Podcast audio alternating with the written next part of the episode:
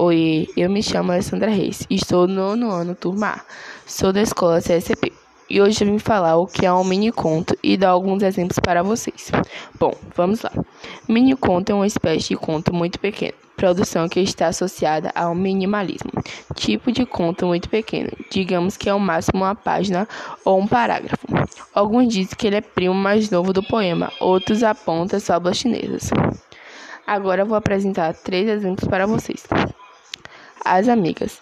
Elas se conheceram na pandemia pelo Instagram e prometeram umas para outras não se separarem. E até os dias de hoje estão muito amigas. O abacaxi. Vou comprar esse abacaxi, diz a mãe. Logo chegando em casa, ela pediu para a filha cortar o abacaxi, para elas comerem depois do almoço. Quando a filha está cortando, percebeu que o abacaxi estava podre e gritou logo para a mãe, falando que o abacaxi estava podre. A mãe ficou mega chateada com a situação. Família. Ele é de Câncer, ela é de Ares. E eles estão juntos até hoje. Bom, espero que vocês tenham gostado da minha apresentação. Até a próxima. Tchau.